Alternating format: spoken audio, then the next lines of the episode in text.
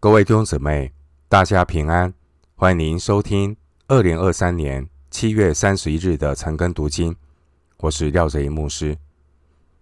今天经文查考的内容是《使徒行传》十六章十九到四十节，《使徒行传》十六章十九到四十节内容是保罗和西拉带领禁主一家信主。首先，我们来看《使徒行传》十六章十九到四十节。使女的主人们见得力的指望没有了，便揪住保罗和西拉，拉他们到市上去见首领，又带到官长面前说：“这些人原是犹太人，竟骚扰我们的城，传我们罗马人所不可受、不可行的规矩。”众人就一同起来攻击他们。官长吩咐剥了他们的衣裳，用棍打，打了许多棍，便将他们下在监里，嘱咐禁足严谨看守。禁足领了这样的命，就把他们下在内监里，两脚上了木狗。经文十九到二十四节。我们看到使女身上的鬼被赶出去之后，导致使女的主人无法透过邪灵的力量牟利，就抓住保罗和希拉，在官长面前告他们。官长责打保罗、希拉，并将他他们呢下到监牢里。这次保罗在腓立比所受到的逼迫，不是来自犹太人，而是来自外邦人。在使徒行传中，外邦人反对福音的两次事件，发生在十六章的腓立比和十九章的以弗所。原因都是因为福音妨碍了一些人的既得利益。每当福音阻挡异教者他们的宗教利益的时候，很快就会被攻击。使徒保罗赶出了使女身上的鬼，恢复了使女的理智，但使女的主人们十九节却疯狂了，他们无法再利用使女的不幸来发财。经文十九节，他们见得力的指望没有了，就群起报复，攻击使徒。他们指控保罗和西拉破坏社会的稳定，并利用当时候罗马殖民地一种反犹的氛围来挑拨情绪。因为在此之前，罗马皇帝克劳地在主前四十九年。曾经驱逐犹太人离开罗马城。十八章第二节，经文十九节，这些人揪住保罗和希拉，但并没有对提摩太和外邦人路加下手。经文二十一节，这些人指控保罗和希拉传播不合罗马人规矩的福音，将。赶鬼的事件扩大成为颠覆社会的事件。当时候，罗马官员并没有，他们是无法区分犹太教和基督教的分别。罗马政府是承认犹太教是合法的宗教，但是呢，不可以向罗马公民传教。事实上，只要不要冒犯。罗马人的风俗，罗马人其实信什么都可以。经文二十二节，众人就一同起来攻击他们。官长吩咐剥了他们的衣裳，用棍打。弟兄姊妹，这边提到众人一起起来，众人所赞同的事不一定就合乎真理。少数服从多数的民主制度，不一定就是公义的制度。历史上，古希腊哲学家苏格拉底就是被民主投票处死的。二次世界大战，德国纳粹的独裁者希特勒，他就是经过民主选举上台的。而当年主耶稣，也是被众人一起喊着。被送上了十字架，《路加福音》二十三章十八节。而使徒保罗也是被众人一同起来攻击的，二十二节。今天许多民主国家的政客，他们为了取悦选民、罔顾真理，并不比所谓专制社会更公义。因此，福音所要改变的。并不是社会的制度，而是人的生命。经文二十节提到的官长，原文是复数，这是指罗马殖民地的两位执政官。按照罗马人他们惩罚犯人的一个过程，这两位执政官呢，他们并没有查明任何的事实，他们只凭着。人的煽动，就剥了保罗、西拉的衣裳，并且用棍打。二十二节，这两位执政官呢，他们是依从群众的反犹情绪，没有经过审判就当场执法。二十二到二十三节，圣经记载保罗他有三次被棍打，这是其中的一次。可以参考《哥林多后书》十一章二十五节，《帖撒罗尼迦前书》二章二节。经文二十四节的内监，这是指监牢内部看守严密的地方，通常是用来关押重刑犯。经文二十四节的木狗，这是一种木质的刑具。上面有许多可以开合的孔，用来扣住囚犯的双脚、腕部或是肩颈。通常会用铁链牢牢的将木狗钉在墙上，来防止囚犯的逃脱。弟兄姊妹，撒旦在腓立比所使用的伎俩，与在路斯德一样。软的不行，就来硬的；献祭不成，就用石头打；讨好不成，就逼迫下监牢。然而，当仇敌把保罗、西拉关进监牢的时候，也将是地要震动的时候。二十六节，禁主把罗把保罗呢关进了牢房，锁上。监牢的门，上帝呢，却要为保罗打开福音传播的大门。三十节，当仇敌以为可以透过监禁福音使者来拦阻福音的传播，然而神却将监狱变成了一个福音的出口。事实上，我们看到保罗。在宣教的旅程中，有许多卓越的贡献、卓越的成果。然而，保罗他留下最深远影响力的是保罗所写的书信，一直到今天，保罗的书信都还在影响着世界各地基督的教会，这是人无法想象的影响力。而保罗有一些书信。甚至是在监狱中完成的。弟兄姐妹，在教会历史上，撒旦处心积虑、轮番使用石头和花圈这样的手段呢，来对付教会。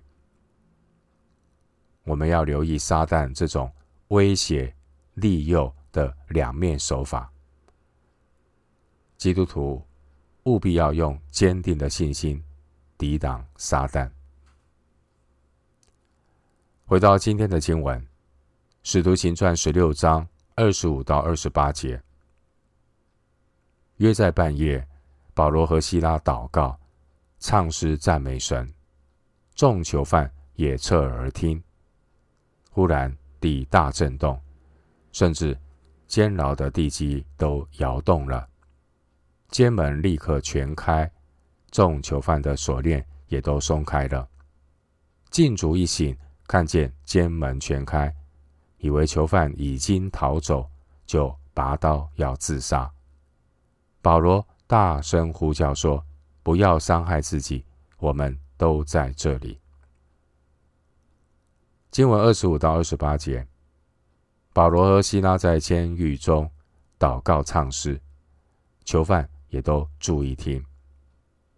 突然发生了大地震，导致监牢的门都打开，囚犯的锁链也松开了。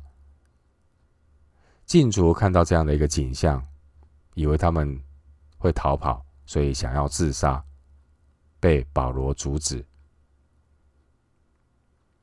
保罗和西拉这两位福音使者，他们在欧洲传福音受到的待遇，是身上的棍伤三十三节和脚上的木狗二十四节，被棍打的疼痛，让保罗、西拉一夜难眠。但是他们对神充满信心，也深信一切都有圣灵带领的美意。我们可以参考第十节，十六章第十节。就在此刻。保罗和希拉他们在半夜，因为一夜难眠嘛，他们就祷告、唱诗、赞美神。二十五节，保罗、希拉他们的双脚虽然是被困在木狗里，但他们的心灵却透过祷告、唱诗、赞美神，被神带到属灵的高空中。诗篇四十二篇第八节说：“白昼耶和华必向我施慈爱，黑夜我要歌颂祷告赐我生命的神。”弟兄姐妹，当人的心灵在祷告赞美中进入主同在的荣耀时，他就能够超越环境和感觉的捆绑与限制，进入。罗马书五章三节所说的平安喜乐。罗马书五章三节说，在患难中也是欢欢喜喜的。经文二十六节，这突如其来的地震打开了监狱门。监牢的环境是里暗外明，所以禁卒从外面。是看不清楚监牢里面的情形，因此呢，二十九节禁卒就叫人拿灯来，才能够看清楚监牢里囚犯的情况。当时候，保罗他从阴暗的监牢里面可以清楚看见监牢外禁卒的一举一动。禁卒因为一时想不开，准备要。拔刀自杀，二十七节。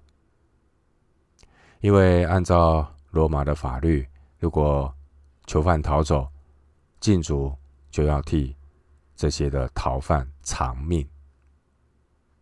所以经文二十七节，禁卒看见监门全开，以为囚犯已经逃走了，禁卒一时手足无措，乱了方寸。而保罗面对地震之后的人心惶惶，保罗他不慌不忙。保罗他看见禁主想要自杀，就大声呼叫说：“不要伤害自己，我们都在这里。”二十八节。保罗他是一个蒙召被圣灵差遣传福音的人。保罗不单传福音给犹太人，给外邦人。保罗不单是传传福音给对福音有善意的人，保罗也传福音给对福音有敌意的人，包括禁主，因为每一个灵魂在主的眼中同样都是宝贵的。彼得后书三章九节说：“我们的神不愿有一人沉沦，乃愿人人都悔改。”回到今天的经文，《使徒行传》十六章二十九到三十四节，禁主叫人拿灯来，就跳进去，战战兢兢的俯伏在保罗、西拉面前，又领他们出来说：“二位先生，我当怎样行才可以得救？”他们说：“当信主耶稣，你和你一家都必得救。”他们就把主的道讲给他和他全家的人听。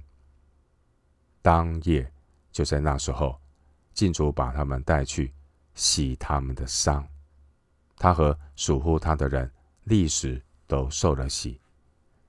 于是郡主领他们上自己家里去，给他们摆上饭。他和全家因为信了神，都很喜乐。经文二十九到三十四节，这位禁主问保罗、西拉要怎样才能够得救。保罗邀请禁主全家来信耶稣，并且讲道给禁主一家人听。禁主一家人信了主之后，非常的喜乐。当时候罗马殖民地的这些禁主啊。通常是由一些久经沙场的退伍军人担任。这些担任管理监狱的禁足，一向是冷酷无情、公事公办。但现在这位禁主，他经历了死里逃生的大反转，禁主的心里非常的激动。二十九节，禁足他战战兢兢的俯伏在保罗、西拉面前。求问要如何才能够得救？禁主之所以这样问，因为禁主早已风闻保罗、希拉所传的道理是救人的道。十七节，经文三十节，禁主的问题是：二位先生，我当怎样行才可以得救？保罗的回答。得救不是做什么，而是信耶稣。经文三十一节，保罗说：“当信主耶稣。”保罗抓住机会，引导禁主要真正的信主，才能够得救。经文三十一节说：“当信主耶稣，你和你一家都必得救。”这句话也可以这样翻译。当信主耶稣，你必得救，你的一家人也是如此。所以经文三十一节的意思，并不是说只要家中有一个人相信耶稣，全家人就会自动得救，不是的。三十一节的意思是说，全家人只要信主耶稣，不必靠人的行为，就必得救。弟兄姊妹，主耶稣，耶稣是主这句话，是初级教会每位信徒的信仰告白。耶稣是主这句话，意思是承认耶稣是万有的主，接受耶稣基督为个人的救主，并且要顺服主耶稣，跟从主耶稣。使徒保罗。并不只是用三十一节这么一句简单的信仰告白，就让敬主和他全家人得救。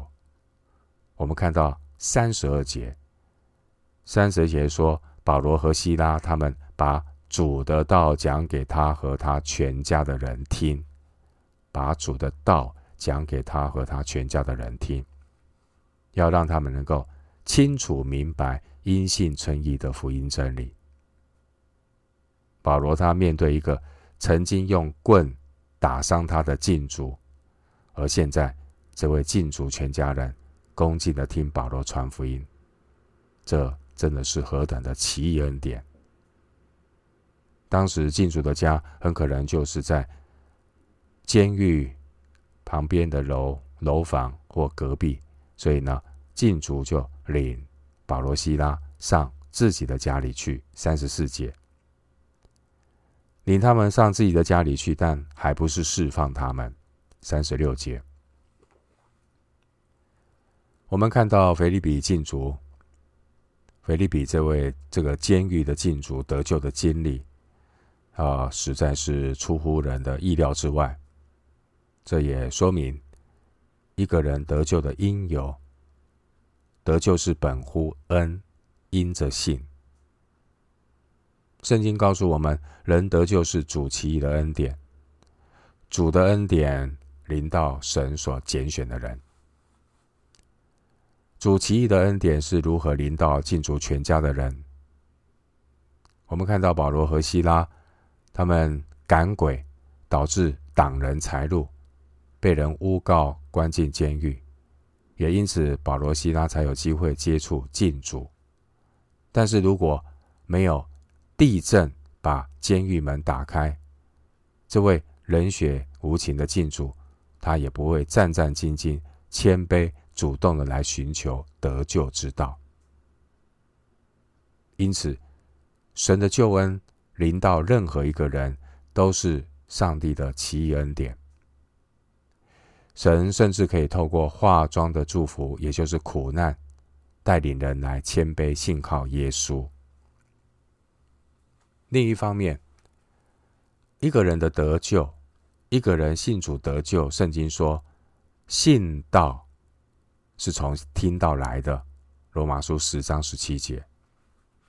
因此，经文三十二节，既然信道是从听到来的，三十二节，保罗和西拉就把主的道讲给他和他全家的人听，带领禁足全家认识。因信称义的福音，弟兄姐妹，我们看到一个铁石心肠的外邦人进主，他和他全家人能够信耶稣，更显明因信称义的救恩，全然都是神奇妙的作为，就在人意想不到的时候发生了，因着神奇异的恩典。也让一个信耶稣的人生命有着奇异的大改变。主的救恩就像一场地震，使监牢的门全开，锁落锁链呢都脱落了。二十六节，主的救恩如同光明进入黑暗，使人的生命得着改变。我们看到这位禁足生命的改变。就在几个小时以前，禁足才把保罗、西拉关进监牢里，而且禁禁足呢，打伤保罗、西拉，对他们的伤口是无动于衷的。关押了保罗、西拉之后，这位禁足做什么？就跑去倒头呼呼大睡，一直睡到地震发生，他才惊醒过来。上帝不仅震动地，上帝也震动禁主的心，让禁主的心醒悟过来，让禁足从一位逼迫者变成一位亲手清洗使徒伤口的帮助者。三十三节，并且我们看到禁足又为保罗、西拉摆上饭食。三十四节。而禁足全家人，他们在主里面信耶稣之后的那个喜乐，也是他们重生得救、生命改变的一种表现。禁足一家人信主耶稣之后，他们接受洗礼，受洗也是福音大使命的吩咐。马太福音二十八章十九节。因此，经文三十三节说，禁足和他的家人立时都受了洗。一个人得救，不是依靠受洗，受洗是悔改信主公开的见证。三十三节，禁足和属乎他的人立时都受了洗。回到今天的经文，《使徒行传》十六章三十五到四十节。到了天亮，官长打发差役来说：“释放那两个人吧。”禁足就把这话告诉保罗说：“官长打发人来叫释放你们，如今可以出监，平平安安的去吧。”保罗却说：“我们是罗马人，并没有定罪。他们就在众人面前打了我们，又把我们下在监里。现在要私下撵我们出去吗？这是不行的。”叫他们自己来领我们出去吧。差役把这话回禀官长，官长听见他们是罗马人，就害怕了，于是来劝他们，领他们出来，请他们离开那城。二人出了监，往吕底亚家里去，见了弟兄们，劝慰他们一番，就走了。经文三十五到四十节，保罗出监牢之后，他质问官长，然后劝慰弟兄之后，离开腓立比。经文三十五节，当时候呢，这这个执政官他们本来不想要把事情闹大，他们认为啊，只要把保罗、西拉打一顿、关一夜啊，就可以安抚群众。所以三十五节，这位执政官说：“就释放那两个人吧。”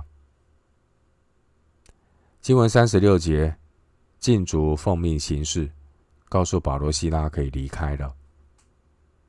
原本禁主以为事情到此结束，但保罗却在这个时候表明他是罗马公民的身份。一个罗马公民没有经过审判定罪的程序，就被禁足用棍打，他提出异议。保罗和西拉他们虽然是犹太人，但也都是罗马的公民。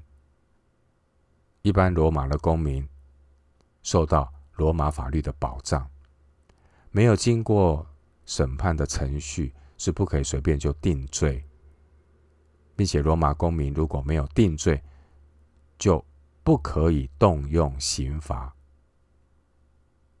保罗在入狱的时候，保罗并没有表明自己罗马公民的身份，一直到保罗准备离开监牢，保罗才宣布自己是罗马的公民。经文三十七节，保罗他坚持叫他们自己来领我们出去，这让。执政官非常的尴尬。罗马是一个法治的社会，罗马公民是可以上告于该撒，揭发违法这些违法的执政官，把他们拉下台。然而，保罗的目的并不是要讨回公道，保罗真正的目的是要对付仇敌，对付仇敌的这些指控。我们的仇敌就是撒旦魔鬼。撒旦魔鬼的确可以利用人来攻击神的儿女。保罗要对付的仇敌的指控呢，就是二十一节所说的，这些仇敌诬告保罗，控告保罗传我们罗马人所不可受、不可行的规矩，这完全是莫须有的罪，完全是一个错误的诬告。因此呢，保罗要借这个机会来澄清。罗马的执政官一听到保罗是罗马的公民啊，他们都很紧张，赶紧亲自来劝保罗、西拉，就领他们出来，请他们离开那城。三十九节，保罗这样的一个举动，某种程度也让腓利比的门徒受到了保障，不让基督徒被污名化。保罗和西拉出狱以后，经文四十节说，二人出了监，就往吕底亚、吕底亚家里去，见了弟兄们，劝慰他们一番。我们看到一个跟随主的人，他生命的风范，总是能够成为别人的祝福。他们不看自己的苦，他们只看到上帝的恩。我们从四十节的记载可以知道，当时候在腓立比已经有了一群门徒，并且有可能在吕底亚家里开始聚会。而路加本人呢，他可能先留在腓立比，几年之后，他再与保罗会合。二十章五节。后来使徒保罗回访腓立比教会。过程非常的平安，再没有受到任何的干扰。二十章一到二节六节，并且我们也可以从腓立比书的内容看出，使徒保罗和腓立比教会彼此之间有非常亲密的关系。感谢神，万事都互相效力，叫爱神的人得益处。